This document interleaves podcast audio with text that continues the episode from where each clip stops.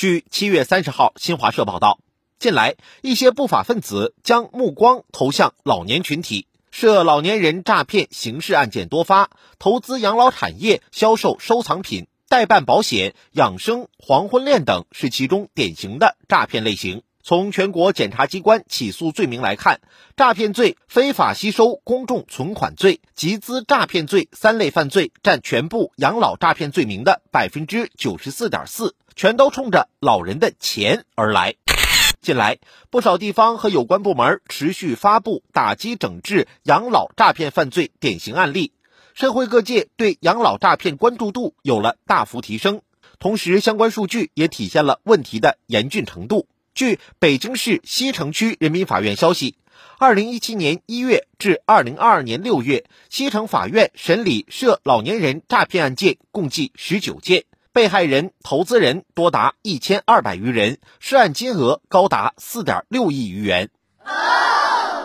养老诈骗犯罪手段层出不穷，花样不断翻新。比如巧立名目，以投资养老项目、代办养老保险等名义，掩盖非法吸收公众存款的目的，编造国家对养老产业的扶持政策等，对老年人进行哄骗、物质诱导，用送鸡蛋、挂面等小恩小惠获取老年人信任后，以支付高利息、办卡享受补贴额度、入住养老公寓享受优惠等方式吸引老年人投资，技术加持。侵犯公民个人信息等黑色产业为养老诈骗犯罪提供助力，让犯罪嫌疑人可以依据精准的个人信息，通过不定期打电话、上门拜访等方式锁定目标老年人，利用信息优势进行围攻。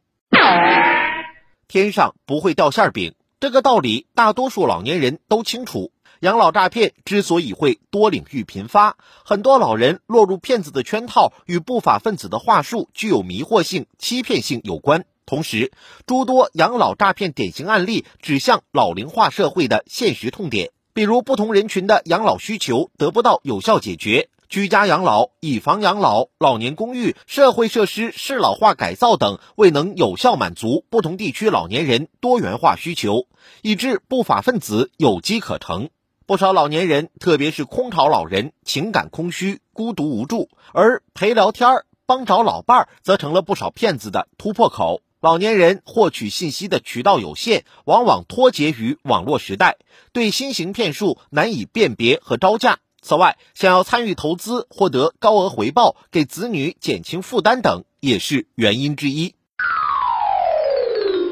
涉老年人诈骗犯罪，追赃挽损难度大。给老年人造成经济损失和精神痛苦，严重影响老年人身心健康和家庭和谐，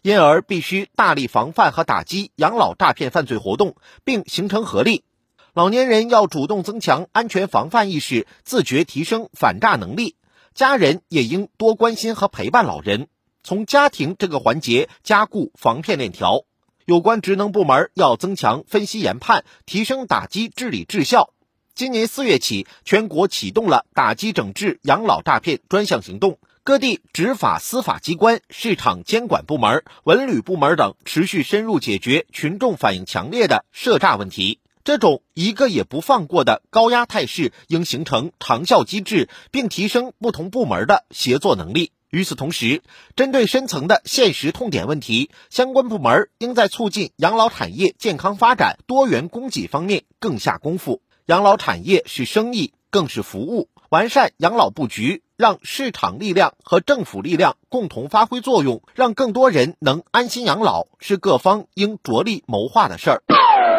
银发浪潮已经到来，银发经济正蓬勃发展，打击遏制涉老年人诈骗犯罪，为健康的市场秩序清理掉类似的绊脚石，才能促进银发经济的健康发展。王晓说：“养老是家事。”往大说，老吾老以及人之老是一项社会工程，呵护老年人的安宁生活，构建老年友好型社会，事关我们每一个家庭，每一个人。